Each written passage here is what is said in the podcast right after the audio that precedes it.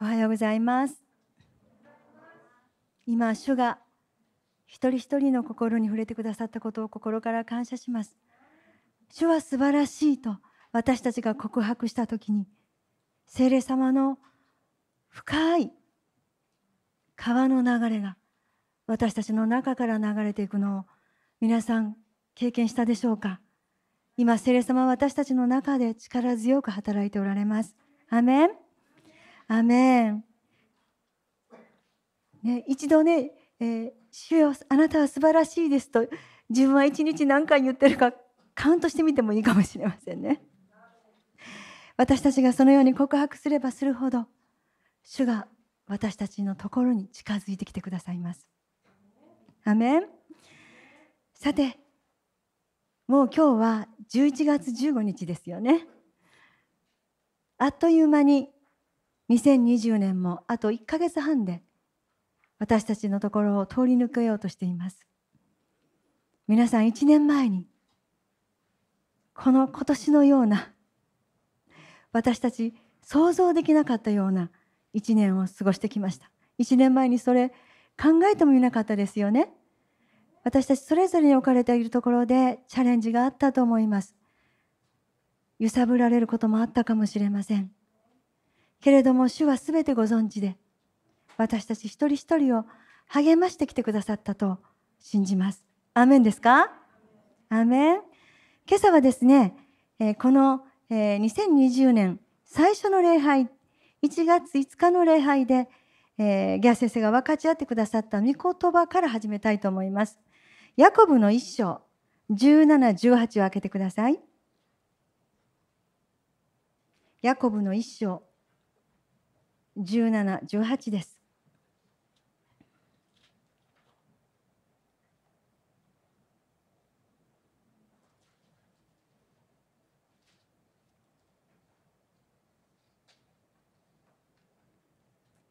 開けましたか？じゃあみんなで一緒に読みたいと思います。3、はい。すべての良い贈り物、またすべての完全な賜物は上から来るのであって、光を作られた父から来るのです。父には移り変わりや移りゆく影はありません。父は御心のままに真理の言葉を持って私たちをお産みになりました。私たちをいわば被造物の発歩にするためなのです。これ素晴らしい御言葉です。この御言葉を今年皆さん何度宣言したでしょうか？すべての良い贈り物、すべての良い完全な賜物は天のお父様から来る。この約束をもって私たちは2020年をスタートさせました。すべてと書かれています。そして神様が私たちを御心のままに真理の言葉を持って産んでくださったと。私たちは皆自分を作ってくださった父なる神様を知らずに生きてきました。そしてある人生のみんなそれぞれにそのタイミングは違っていたと思いますけれども人生のある時点で暗闇の圧政に閉じ込められていた私たちを光を作られた主が天のお父様が光を当ててくださったんです。アメン詩篇の119の30にあるように御言葉の扉が開いたんです。そしそして私たちの魂に光が差し込んできてそして私たちは悟ったんです。天のお父様から完全な賜物があると。私たちが最初に受け取った完全な賜物は私たちの命の主イエス・キリストでした。アメン私たちはイエス様という方を知ったんです。皆さんその時のご自分の心の動きを覚えていらっしゃいますか？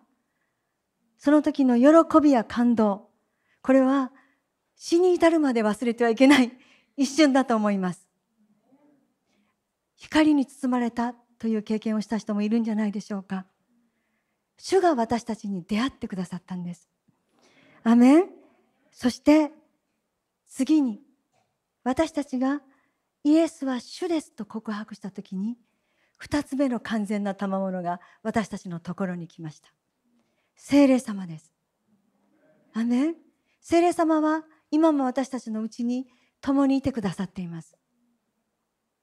この2つの完全な賜物私たちはそれをどれだけ悟っているでしょうか。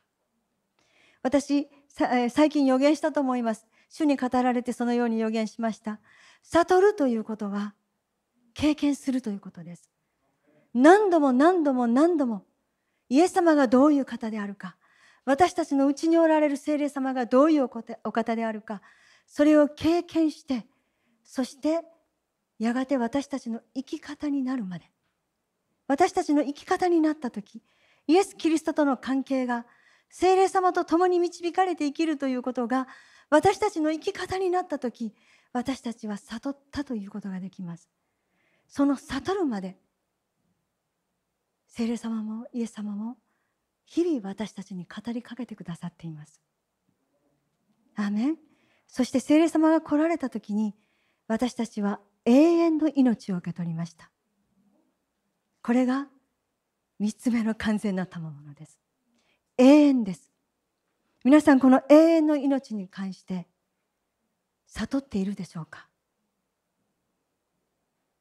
私たちはもうすでにここにいる皆さんも YouTube を聞いておられる方も見ておられる方も永遠の命を受け取ったことがゴールではないということを知ってますよね。アメ私たちはそのように教えられてきました。永遠の命を受け取った。精霊様を私たちのうちにお迎えした。そこから私たちの人生が本当の意味で動き始めたんです。そうですよね。そこがスタートだったんです。素晴らしいスタートを私たちは完全な賜物をいただいて始めたんです。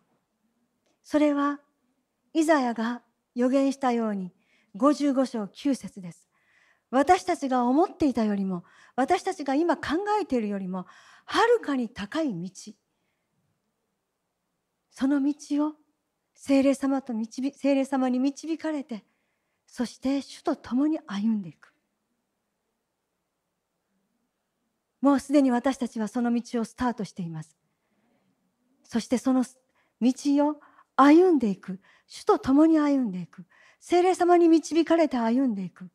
その歩みのスピードが今加速しています。そしてヤコブはここで私たちに約束しているんです。私は主から聞きました。すべての良い贈り物すべての完全な賜物は私たちを作られた父から来るすべてということはこの良い贈り物完全な賜物はこの道を歩んでいる限り尽きることがないということです。アメン尽きることがないんです。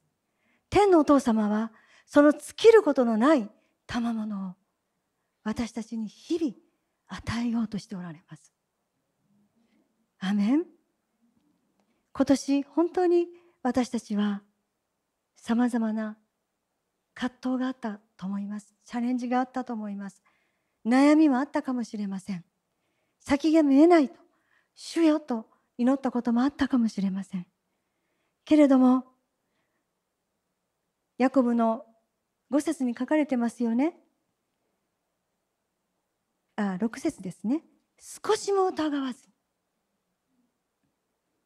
どのような状況の中でも少しも疑わずに天のお父様を信頼して自分が必要なものは必ず来る。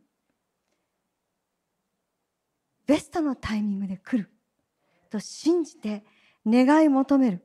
とことを天のお父様は私たち一人一人に励まし続けてこられたと思います。そうですよね。皆さんどうですか？今まで何を祈り求めてこられましたか？そして何を受け取ってこられたでしょうか？何人かの方がここで証しをしてくださいました。素晴らしい証でした。私たちそれを聞いて共に喜びました。そしてまだ証しをしていない皆さんの中にも素晴らしい贈り物を受け取りました。とここへ立って証ししたいですという方いらっしゃるんじゃないでしょうか。あら？あら？あら？いらっしゃると思います。神様は手を広げて私のところに来なさいとこの2020年ずっと私たちに語りかけてこられたと思います。このような時だからこそ私を経験しなさい。私の愛を経験しなさい。私から私の手から来るもの。私の思いから来るもの。私の心から来るものを受け取りなさいと語り続けてこられたと思います。私たちには私たちのために第三の点で日々取りなしてくださっている主がおられます。アメンそして私たちの内側に日ごと夜ごと朝ごとに私たちがどのように考えどのように祈りどのように語り何を求めるべきかを教えてくださる聖霊様がいてくださっています。そして私たちには完全な父の命永遠の命が与えられています。この永遠の命に関して私たちが受け取ることについて聖書はどのように教えているかもう一度皆さんと確認したいと思います。ルカの10章を開けてみてください。ルカの10章25節から28節を皆さんと一緒に読みたいと思います。ハレルヤ。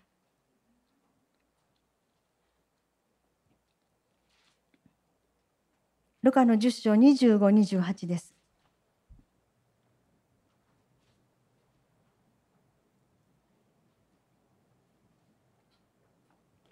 よろしいですか？じゃあ読みましょう。3、はい。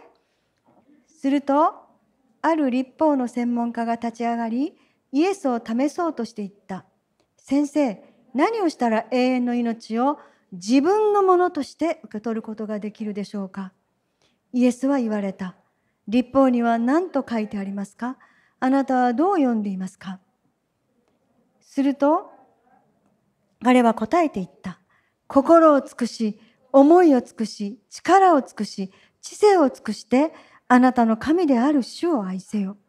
また、あなたの隣人をあなた自身のように愛せよ。とあります。イエスは言われた。その通りです。それを実行しなさい。そうすれば、命を得ます。イエス様はそれを実行しなさいと言ったんです。力を尽くし、思いを尽くし、知性を尽くし、心を尽くして、あなたの、あなたを作られた、誠の神を愛しなさい。そして、あなた自身を愛しなさい。そして、あなたの周りにいる人々を愛しなさい。そうすれば、あなたは永遠の命を得ると。この命を得ますという表現はこれ未来形なんですね。そうしたらあなたは永遠の命を生きていくことになると主は語ったんです。そうすればもう一箇所読んでみましょう。ヨハネの17の3です。私たちは永遠の命を生きています。でもイエス様はこの永遠の命についてヨハネの17の3でこのように説明しています。開けましたか？じゃあ読みましょう。3はい。その永遠の命とは彼らが唯一の誠の神であるあなたとあなたの使わされたイエス・キリストを知ることなのです。アメン。この知るという言葉はギノスコですね。何度も私たち聞いてきました。親しい関係の中で相手を知っていくということです。そしてこの知るという動詞の形は継続を意味するんです。神様父なる神様と私たちの命の命の主であるイエス様との親しい交わり親しい関係の中で知り続けていくということなんです。これは私たちの人生の主と共に歩む道のりの毎日の積み重ねです。アメそれで何を私たちは経験していくんでしょうか永遠の命とは知り続けていくこと経験してし続けていくこと天のお父様の命そのもの私たちがもうすでに受け取っている何一つ欠けることのない完全な賜物その中に完全な形で含まれている神様の完全な愛です。アメン神様の完全な恵みです。憐れみです。知恵です。力です。喜びです。それらのものを私たちは日々の天のお父様との交わりの中で何一つ欠ける形欠けることのない満ち満ちた様にまで受け取っていくことができる。年は語ったんです。皆さんこれアーメンですか？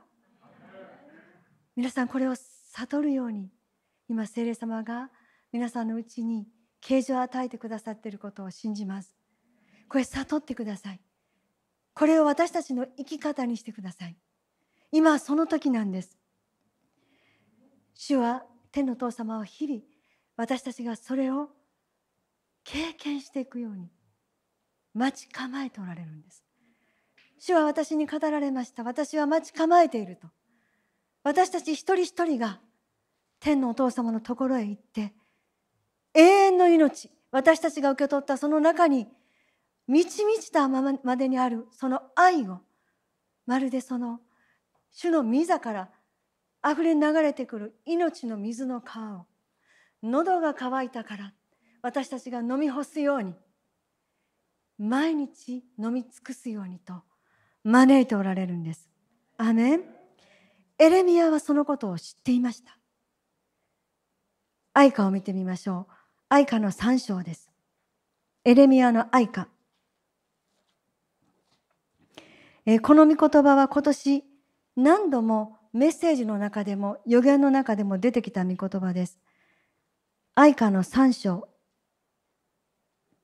22、23、24心からこれを皆さんと一緒に告白したいと思います。アメン開けましたか？はい、読みましょう。3、はい。私たちが滅び失せなかったのは主の恵みにより、主の憐れみは尽きないからだ。それは朝ごとに新しい。私たち、あなたの真実は力強い。主こそ私の受ける分ですと、私の魂は言う。それゆえ私は主を待ち望む。主の恵み、この恵みは愛とも訳せる言葉です。完全な愛。完全な恵みヘセードです。いつも私言ってます。私の一番好きな言葉です。私たちがどこで何をしていようがどんな状況にあろうが私たちを追いかけて私たちを取り囲んでくださる主の愛です。それは尽きないんです。朝ごとに新しいんです。日ごとに新しい夜ごとに新しいとエレミアはそれを経験しました。私たちも経験するように召されています。天のお父様のこの恵み愛が私たちの受ける分です。ダビデも知っていたんです。はいこれもう一つ開けてみましょう。この御言葉も何度も今年予言でも出てきましたね。詩篇の1689メッセージでも出てきましたよ。覚えていらっしゃいますか？主が何度も語ってくださっています詩篇の1689ですダビデの祈りです。ダビデの告白です。ダビデの宣言です。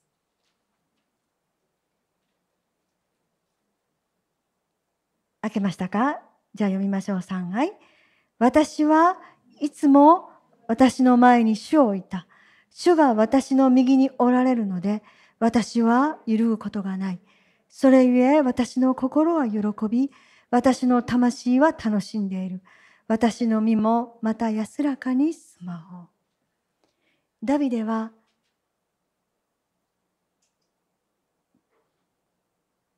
激しい戦いの中にも孤独の中にもいつも主の天の父様彼が啓示として受け取った父なる神様のところへ走っていったんですね。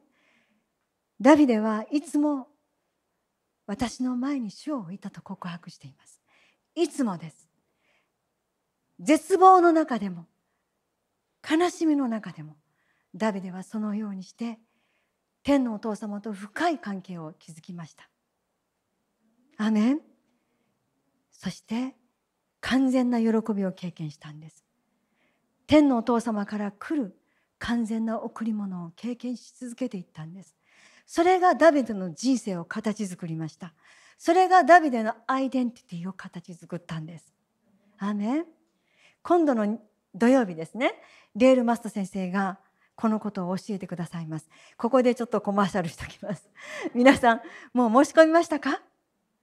ぜひ聞いてください。一緒に学んでいきましょう。今、私たち、すべての、私たちすべてのものに必要な教えです、この教え。アメンここに書いてありますね。アイデンティティ。神が備えた人生を生きる鍵。ダビデは天のお父様の見舞いで自分のアイデンティティを確立させていきましたダビデは天のお父様からの日ごとの完全な賜物を受け取る。という人生の一番大切な秘訣を知っていたんです。私たちも知るべきです。経験すべきです。アーメン。アーメン。さて皆さん Toronto Blessing という言葉を聞いたことがありますか？ Toronto Blessing。えっ、と、この金曜日の仙台 AC の教えの中でもゲス先生がちょっと触れておられました。カナダのトロント。その当時は Toronto Airport Fellowship、Christian Fellowship っていう名前、今は名前が違いますけど、そういう名前の教会だったと思いますけど、この、えー、 Toronto Blessing、Father's Blessing、天のお父様の祝福というような呼び方でも呼んでいましたが、この Toronto Blessing を導いたジョン・アーノット先生という方がいらっしゃいます。この Toronto Blessing というのは1994年にスタートしたんです。そして2006年までの12年間ほぼ毎日キャッチ・ザ・ファイア・カンファレンスというのをその教会でし続けたんですね。世界中から40万以上のクリスチャンがそこへ集まってきてそして天のお父様の燃えるような愛を受け取りそして心が一新されて人生が変革されてきたんです。日本からも多くの人たちが行きました。その頃はリニューアルからリバイバルへ進んでいきましょうという教えが海外からゲストが来て日本でもそのようなカンファレンスが持たれていったんですね。まず私たちが天のお父様との親しい関係の中で愛を十分に受け取って心を一新され思いを一新されリニューアルされそしてリバイバルのシーズンへと入っていきましょうという教えでした。私も1997年に20人ぐらいのグループと一緒に行きました。素晴らしいカンファレンスでした。このジョン・アーノット先生がある本にご自分のその、えー、トロント blessing を振り返って書いておられる、えー、文章を3週間ほど前にですね私はある本を読んでいたらその文章に、えー、触れたんですね。そしてそのジョン・アーノット先生のその文を読んで私の心がすごく揺さぶられました。そこに何と書いてあったかというとですねアーノット先生はこう書いてあったんです。50年以上にわたる私のクリスチャン人生において私がたった一つだけ後悔していることがあります。それは私の人生の土台となる神の愛の重要性を見いだすのにあまりにも長い時間がかかったことです。私は聖書からイエス様の教え、イエス様の言葉、イエス様の知恵、イエス様の愛を知っていたし、イエス様を愛する生活を送ってきてきていましたが天の父なる神様を本当に経験していなかったのです。私も心が探られました。この文章を読んだ時に。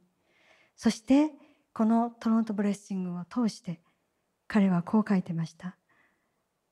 父なる神が本当にあなたを愛しておられるという深い真理を悟り本当に私を愛してくださっているんだという深い真理を悟りその愛を力強く深く経験するならあなたの中にシフトが起こり揺るがない土台が築かれていきます私は多くの人がそのように変えられていくのを目撃してきましたと。アメン天のお父様との深い関係その中で私たちが愛されている。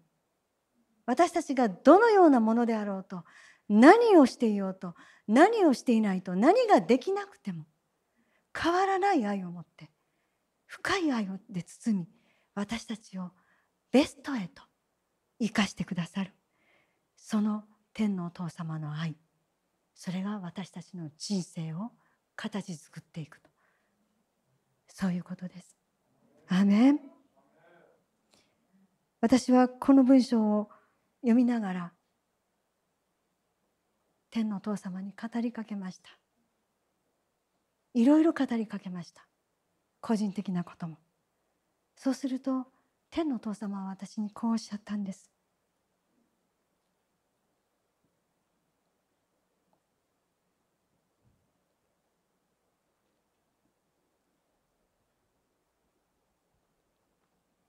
ごめんなさい。ハレルヤ。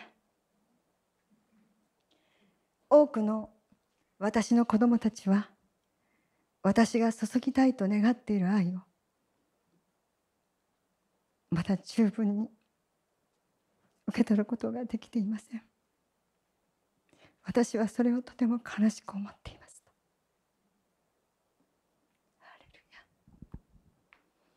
もう一度言います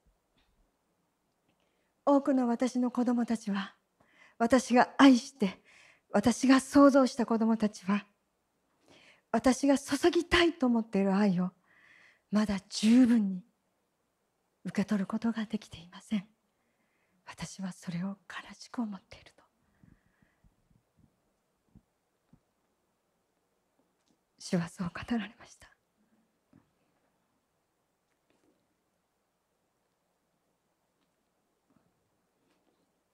そしてその時主が7年前にデニス・クレーマー先生がここへ来てそしてミニストリーしてくださった時に私に語ってくださった予言の中の一つの言葉を思い起こしてくださったんですね。その予言を受けて私が深く感動した神様の言葉でした。神様はその時私にこうおっしゃったんです。私は私があなたを必要としている。まさにその時にあなたの母の体にあなたを作りましたと。私は私があなたを必要としている。まさにその時にあなたの母の体の中に私はあなたを作りました。感動的な神様の言葉でした。でも天のお父様はこうおっしゃったんです私に。この言葉はあなたにだけ語ったのではありません。私が想像したすべての子供たちへの私の愛の告白です。私は絶えずあなたを必要としています。私はあなたの私への愛を必要としています。また私の愛があなたの中に満ちあふれあなたを通して流れていくことを必要としています。その時あなたを通して私がもたらしたい救いと癒しと解放をこの地にもたらすことができるからですと。アメン主は天のお父様私たちを作られたベストのタイミングで私たちを創造され私たちをここまで生かされ私たちを導きそして私たちのために高い道を備えていてくださっている天のお父様は私たちを必要としておられます私たちの愛の告白を必要としておられますそして私たちが自由に大胆に素直に先週賛美で私たちが捧げたように「アバ父天のお父様」と心からの愛の告白を捧げてそして愛の交わりをすることを主は待っておられるんです。アメン4月の初めに主が語られたことがあります。5月のオンラインの礼拝で皆さんに分かち合ったんですけれども皆さんは覚えておられるでしょうか？覚えてくださってたら感謝ですけどこうおっしゃったんですね。これから私はあなた方のマインドセット、ライフスタイル、人間関係、生活のすべての領域に命を生み出す構造を再構築していきます。私はあなた方を通して命を生み出していきますと。だからそのためにあなたは祈りなさいと主は語られました。命を生み出す構造私たちのライフスタイル私たちのマインドセット私たちの人間関係にこの間主が皆さんのそれぞれの生活領域で働いてくださったことを私は信じています。アメン2018年の最初にエゼキエル47の9の御言葉を主は語られました。自ら流れるこの命の川が流れていくところは全てのものが生きるとそして主は2020年が満ちるまでこの御言葉を宣言するようにと私に語られました主の自ら私たちが飲み干す命の川流れが全てのものを生かします。アメン。皆さんどうでしょうか？今朝私は皆さんにチャレンジしたいと思います。父なる神様が本当にあなたを愛しておられるという深い真理を悟りその愛を力強く深く経験しているでしょうか？また経験したいと願っておられるでしょうか？そのためにあなたを作られた神様と親密な深い経験関係を築こうとしておられるでしょうか？主は呼んでおられます。主は待っておられます。すべてのすべての人をです。ここにいるすべての人をです。これを聞いているすべての人をです。皆さん気づいておられますか？今年父なる神様は何度もジェイシー先生のメス予言を通して語ってこられました。私はあなたを愛しています私はあなたを愛しています私は本当にあなたを愛しています。何度も語られたんです。I love you. I really love you と。ジェシー先生ほど綺麗な英語ではありませんけど。もう私はねジェシー先生のその予言はいつもここにあります。I love you. I love you. I really love you と。何度も語られましたよ。この1年間。それは私たちが父なる神様と揺るぎない愛の関係を確立することが私たちから始まるリバイバル。すべてのものを生かす。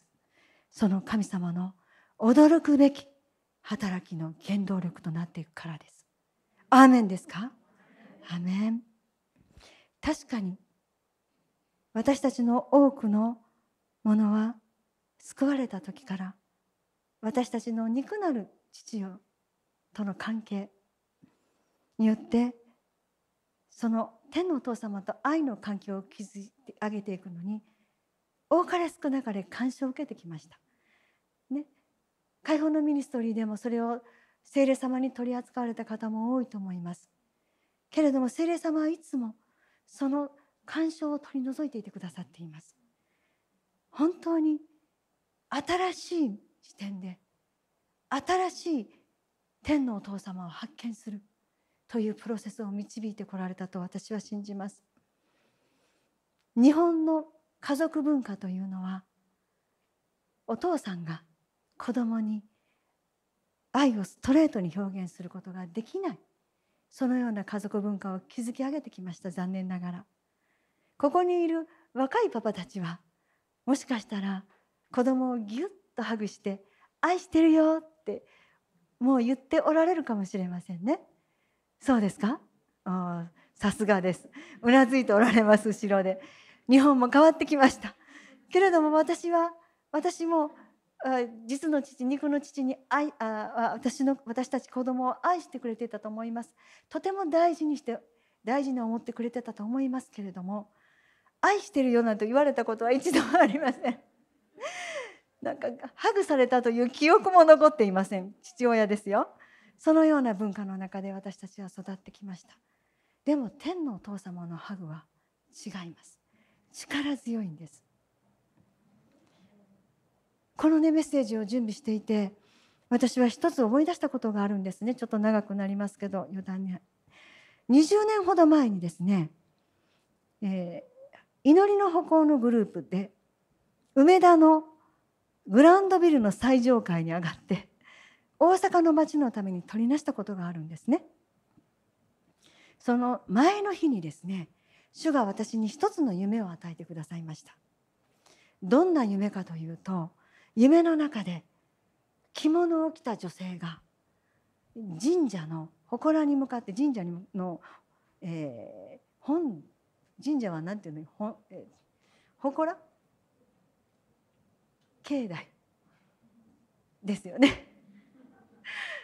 に向かってですね一生懸命手を合わせて祈っている。そういう横から見た姿だったんですね。そしてその時にこういう声が聞こえてきたんです。五国新報。五国新報。国を守るために信じて捧げるという意味なんです。強烈な夢でした。そしてその夢から覚めた時に主が語られたんです。この国では戦時中何十万何百万という女性が愛する夫愛する息子たちが生きて帰ってくることができるように国を守るために捧げます。だから守ってください。国家神道の神に向かってだから守ってくださいと祈り続けてきた。それが国家的な大きな呪いとなりそして第二の天の大きな覆いとなったと主が語られた、ね、そのことは多くのクリスチャンたちは知っています。そして今までも私も祈りましたけれども多くのクリスチャンたちが同一化の悔い改めをしてそしてその呪いが打ち砕かれるように祈ってきました。私たちの個人的な人生でも今日11月15日って七五三なんですよね。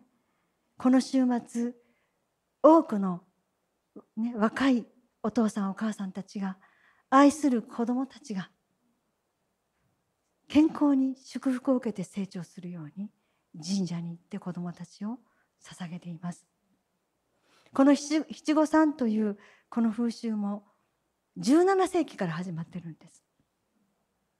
秋の収穫を感謝するとともについでに子どもたちの健康に育っていることも感謝しながら祝福を受け取ろうと日本人は考えたんです。皆さん今年は呪いが打ち砕かれる年です。祈っていきましょう。私たちの皆さんの中でもね、えー、七五三に行ったという人いますよね。もうすでに祈りで取り扱われていると思いますけれども皆さんの周りにも七五三へ連れて行かれている子どもたちたくさんいると思います。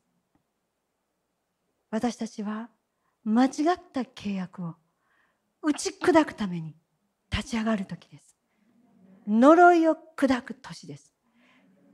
一人一人の若い世代に対しても天のお父様がどれほどの思いを持って追いかけておられるかそれを私たちは天のお父様の前でその思いを受け取って取りなし祈っていかなければならないと思います。アメン。アメン。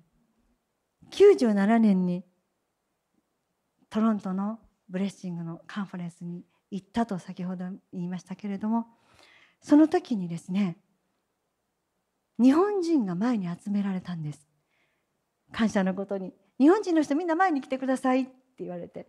そしてそこにいた預言者から予言を受け取りました。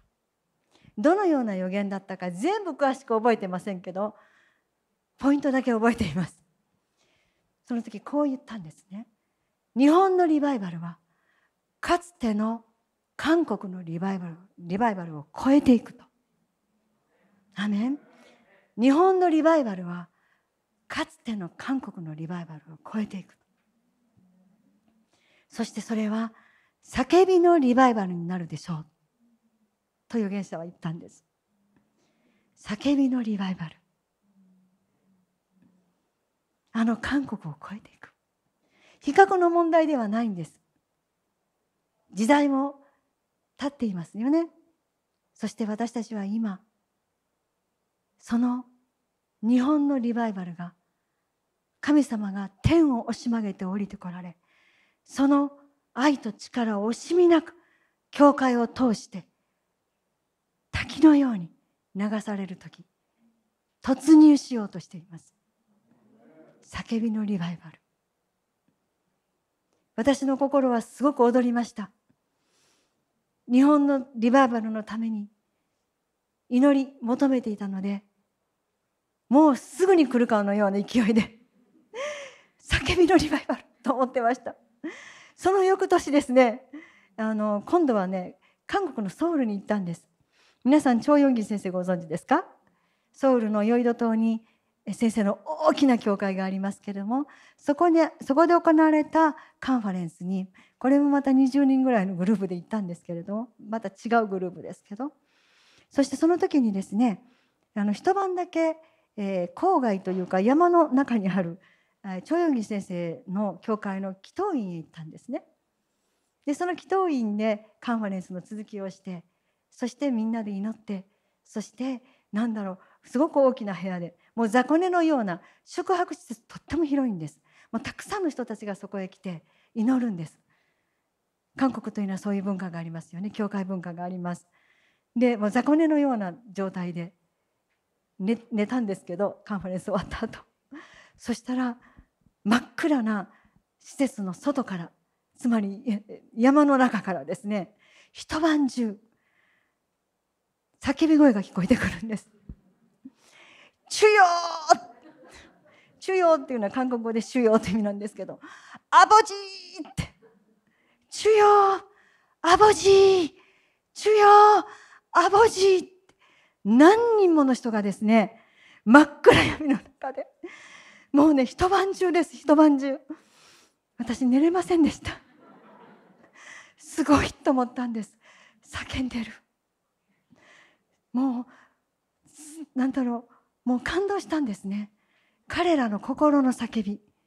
彼らの天の父なる神様に対するパッション。それは学びました。素晴らしい。あれだけ天のお父様あば父と叫んだら天のお父様も何かをしたいという気になるよなと思いました。素晴らしいと思いました。エレミアはそのことを私たちに教えています。エレミアの33章開けてみましょう。声の大きさではありません。喉を潰すまでに叫べとは言ってるわけじゃないんです。心からパッションを持って主を求める。エレミア33 2節3節を読みたいと思います。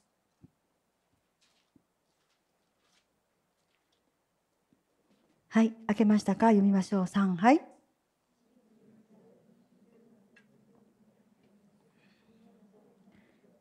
私を呼べ。そうすれば私はあなたに答えあなたの知らない理解を超えた大いなることをあなたに告げよう。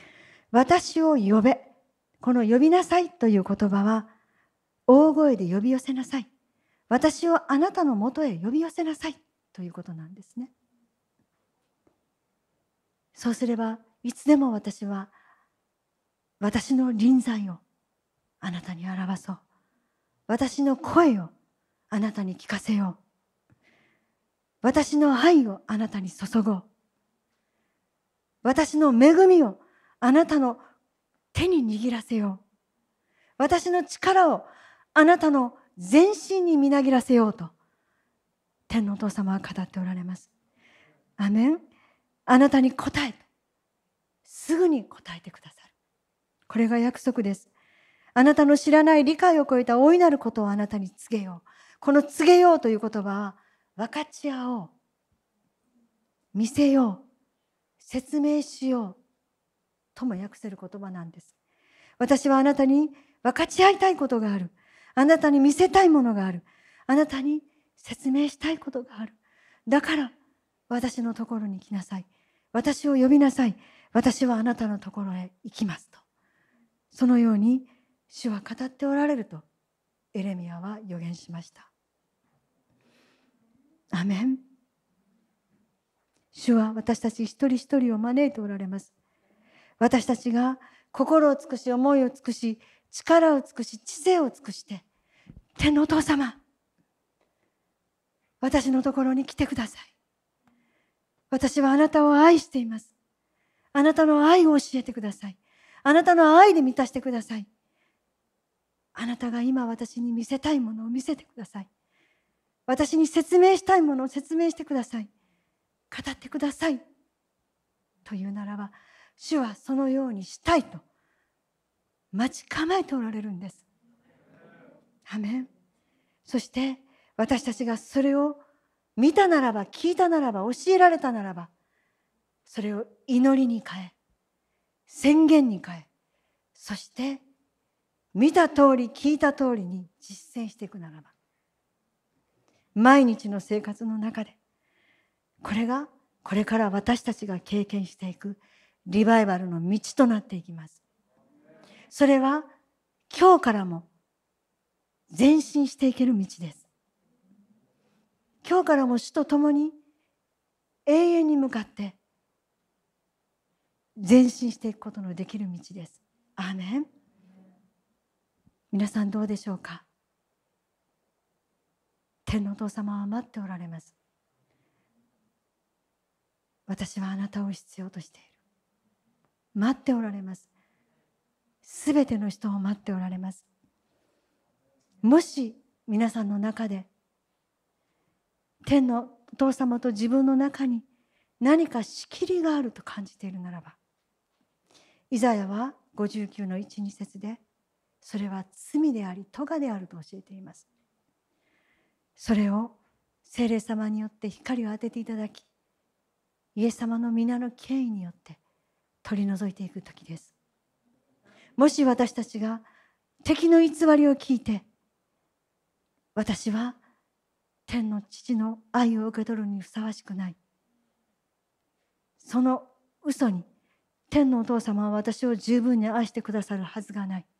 なぜならば私はこのようなものだからというその嘘を信じそれを同意しているならば今日その同意の力を断ち切る日です。アメンそれは全くの敵の嘘です。アメンもし私たちの中に許せない心があるならば今日それを手放すその時です。今日私たちが天のお父様に何か疑いがあるならばそれを全部捨てる時です。それは全部敵の偽りです。敵の欺きです。私たちにその疑いはふさわしくありません。私たちは天のお父様を疑うようには作られていません。私たちは100%天のお父様を信じるように私たちの DNA はそのように作られているんです。アメン私たちはそのようなものとして天のお父様を向かうべきです。そしてまだ何か天のお父様に対する渇きがない何か冷めたものを感じるそのように感じているならば今日聖霊様に求めていきましょう聖霊様が私たちのうちに渇きを起こしてくださいます。もう時間がないので開けませんけれども詩篇の40に鹿が谷川の流れを下へあえぐように神よ私の魂はあなたを下へ上げ仰ぎます。私の魂は神を生ける神を求めて乾いていますとそのように賛美しています。天のお父様に対する上乾きそれは私たちが本来持っているものです。もしそれを私たちが何かのことで盗まれたのであるならば今日それを精霊様によって取り戻す日です。私たちはいつも天のお父様と名を呼ぶように作られています。アメン。そして日々私たちは天のお父様のところに行きましょう。自分を捧げましょう。私たちの人生を捧げましょう。私たちの生活を捧げていきましょう。そして愛を告白しましょう。そして愛を受け取っていきましょう。ローマの12の1これが霊的な礼拝だと教えられてきました。これが霊的な礼拝です。この霊的な礼拝が私たちのリバイバルをもたらします。日本のリバイバルをもたらします。教会のこの霊的な礼拝が日本のリバイバルをもたらします。アメン。できる限り時間をとって天のお父様とカジュアルな愛に満ちた会話をしていきましょう。決して宗教的にならないでください。あれをしてこれをしてこれをしてこれをしてと思わないでください。そのままでいいんです。そのままの自分のボキャブラリーで私の日常のボキャブラリーと大樹さんの日常のボキャブラリーは違います 若者の言葉と私たちの言葉は違ってそれでいいんです。ね、もしかしたら天のお父さんあんなっていう人いるかもしれないそれでいいんです。あんな俺なって中学生ならそう言うかもしれません。それでいいんです。喜んで耳を傾けてくださいます。アメンジェシー先生がこれも皆さん覚えてますがとても大切なことを5月のオンライン礼拝の時に教えてくださいました。天のお父様とキャッチボールのような会話をする。あうなずいておられる方たくさんいらっしゃいますね。とても大切です。キャッチボールのような。天のお父様ですよね。すぐ答えが返ってきます。すぐ語ってくださいます。はっきり語ってくださいます。そうならそう。違うなら違うと。真実を語ってくださいます。アーメン。そしてそのように霊的な礼拝をする時。ローマの12の2です。私たちは神の御心は何か。何が良いことで神に喜ばれ完全であるのかを見分けることができるように神様が私たちの心と思いを新しくしてくださると。毎日心は新しくなっていくはずです。毎日私たちの思いはさらにもっと良いものさらにもっと完全に近いものに向けて新しくされていくんです。これが私たちの私たちに用意された祝福恵みの歩みです。もし私たちがこの日々の神様との交わりの中で神様が完全な愛を持って自分を愛してくださっている。本当に愛してくださっている。変わらず愛してくださっていると悟るならば皆さん経験していますか？私たちの神様の見方はどんどん変わっていくんです。変化していくんです。そして自分自身や自分自身の可能性に対する見方も変わっていきます。周りの人々に対する視点も変わっていきます。そして過去に対する自分の過去に対する視点も変わっていくんです。アメンそれで私たちはますます心が新しくされていきます。思いが高くされていきます。主の視点へと引き上げられていきます。やがて私たちは全てを神様の視点で全てを天の視点で見ることができるようになってきます。その時気がついたら私たちの周りに私たちにあるものを私も欲しいとそう言って多くの人々が集まってくるのを私たちは気がつくと思います。毎日天のお父様の愛と力と恵みを明かしするのに私たちは忙しくて仕方がなくなってくると思います。毎日そのために心を砕き喜びを持ってそれを行うようになってくると思います。私たちが求めているのはそのような日々です。アメンそして私たちはこのように全ての現実を神様の愛と力で満ちた視点で見ることによって私たちが実際に堅実に間違いなく一歩ずつ神様の御国の働き人々を癒し救い解放するすべての人を癒し救い解放するそのために私たちが主と共に働いている生きているという経験を積み重ねていくことになると思います。アーメンですか？アーメンアーメン最後に一言皆さんと一緒に祈りたいと思います。立ち上がれる人は立ち上がってください。座ったままでいい人は座ったままで結構です。短く祈ります。皆さんご自分の胸に手を当てていただけますか？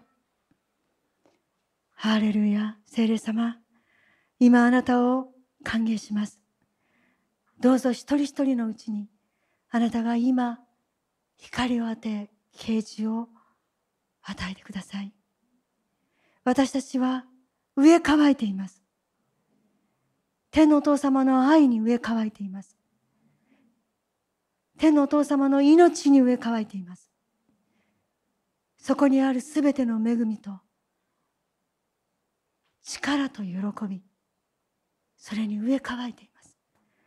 私たちはそのすべてが私たちのうちに、私のうちに満ち溢る、溢れる、その時が来るのを待ち望んでいました。私たちを通してあなたがあなたの命の川が溢れ流れていく時を待ち望んでいました。そして天のお父様今朝あなたは今その時ですと語っていてくださっていることを感謝します。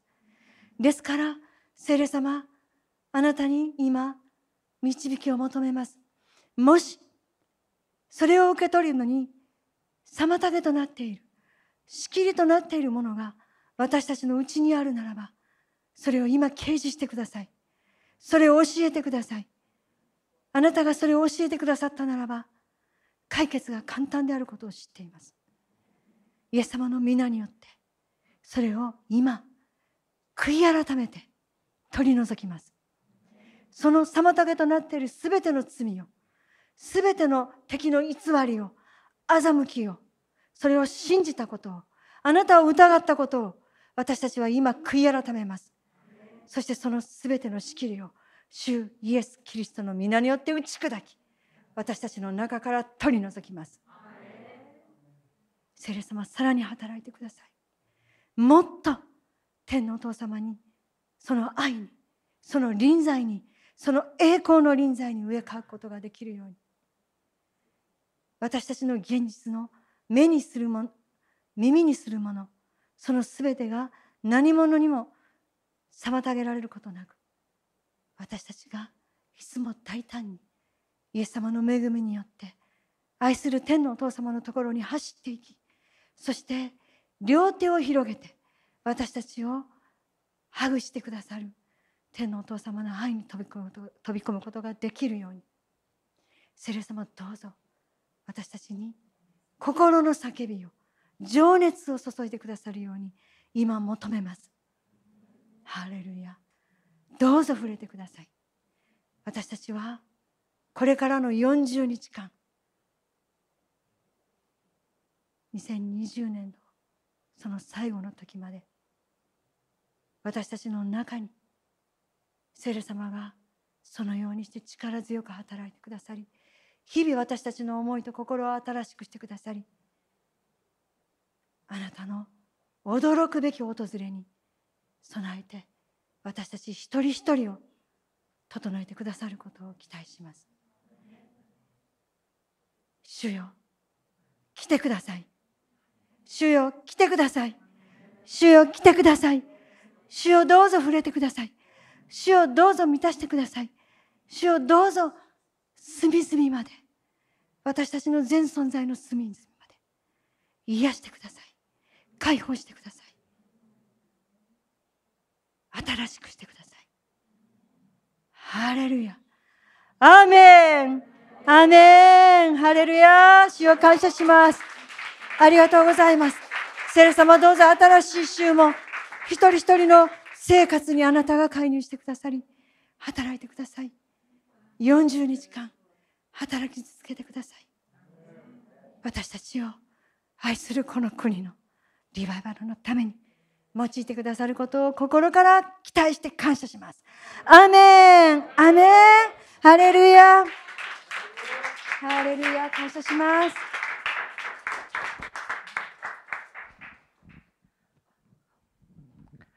Amen. You may be seated. Hallelujah. はい、どうぞお座りください。I hope you were very blessed this morning. はい、皆さん本当に祝福されたことと思います。Amen. Thank you, Nishoka sensei. Thank you so much. あ大丈夫。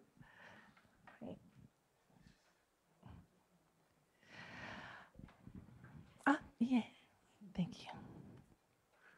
Well, I was very blessed by は that い message. で私は本当に祝福されました。ありがとうございます。Yes, thank you, Lord. はい Um, so go. We're, we want to go ahead and start getting ready for our tithe and はい、 offering. 今からね、えー献金と自主献金の準備をしていただきたいと思います。 And as I was listening to the message today, God just kept reminding me of Romans 8:31. メッセージ聞きながらね、主は私にローマの8の31を思い起こさせてくださいました。 That if God is for us, who can be against うん us? 神様が私たちのために味方であるのであれば、誰が私たちに敵対することができようか。Amen. And it goes on to say, we know God is for us because he was willing to give up his son for us. じゃあなぜ神様が味方だと私たちに言うことができるのか聖書には自分の息子子供を与えるまでに私たちを愛したか He showed us his love その行動によって愛を示したんですね by sacrificing his son for us. 自分の子供を捧げるという行動において So he loves us, な amen. なので神様は私たちを愛してます。 And he is for us, 私 amen. たち神様は私たちの味方なんです。 Amen. アメン So we want to connect with him うんなのでね、私たち神様とつながっていきましょ and we want to receive his love. う。私たち神様の愛を受け取っていきましょう。 So as you are ready, please stand. はい、では皆さんね、準備ができましたらお立ち上がりください。 Hallelujah.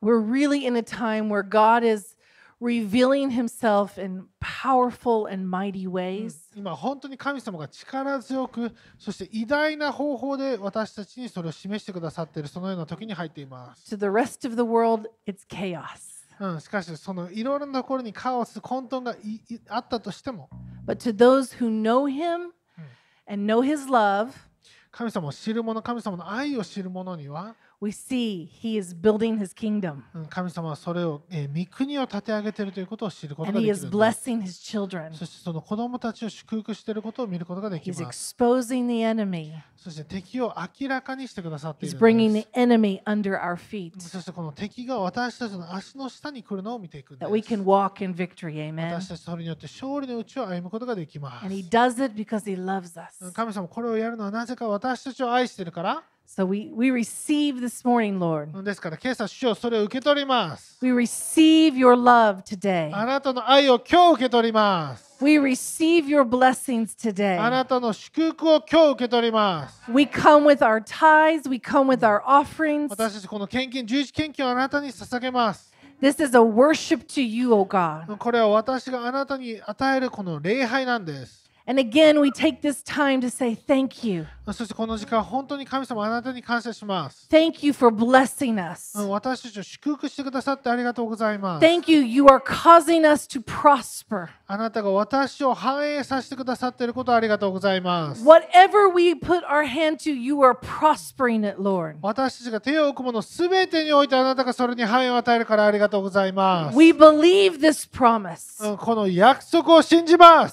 We believe you are for us. うん神様、あなたが私と味方だと信じます We。believe that you love us. あなたが私を愛していることを信じます。 And you are causing your will to be done in our うんそ lives. して私の人生の上においてあなたの御心がなりますように。イ Thank you, エス Jesus. 様ありがとうございます。 We bless this seed and うん offering. この献金と十一献金を今祝 We 福しま bless す。 this money. うんこのお金を祝福します。 We remove every curse from it. うんここからすべての呪いを、えー取り去ります。 And we sow it this morning, うんそしてそれを今日種まきます。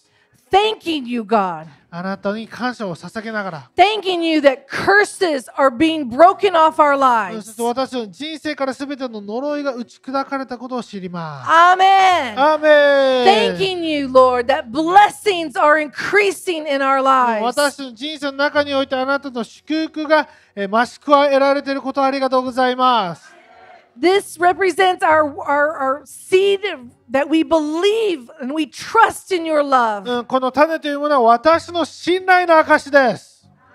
Amen. Amen. アーメン Our offerings, our tithes, they, they have power. うん私たちの献金、十一献金には本当に力があるんです。 It's just like our words. We're speaking something as we sow today. 私たちの言葉のように私たちがまくときにそれはえー語っているんですね。 So as you sow today, ですから今日種をまくときに you are declaring, I am God's child. 私は神の子だとあなたは宣言しているんです。I belong to the Most High God. 私は最も意図高き方のものだと言っているん My です。Father is good and I belong to Him. 私の父は良い方であり、私は父のものだと言 My っているん Father です。loves me. 私の父は私を愛しています。My Father is for me, 私の父は私の味方であり、so nothing can stand against 何 me. もそれをとどめることはできないんです。Amen. メン Let's come and bring our tithes and offering. 喜び持って捧げていきましょう。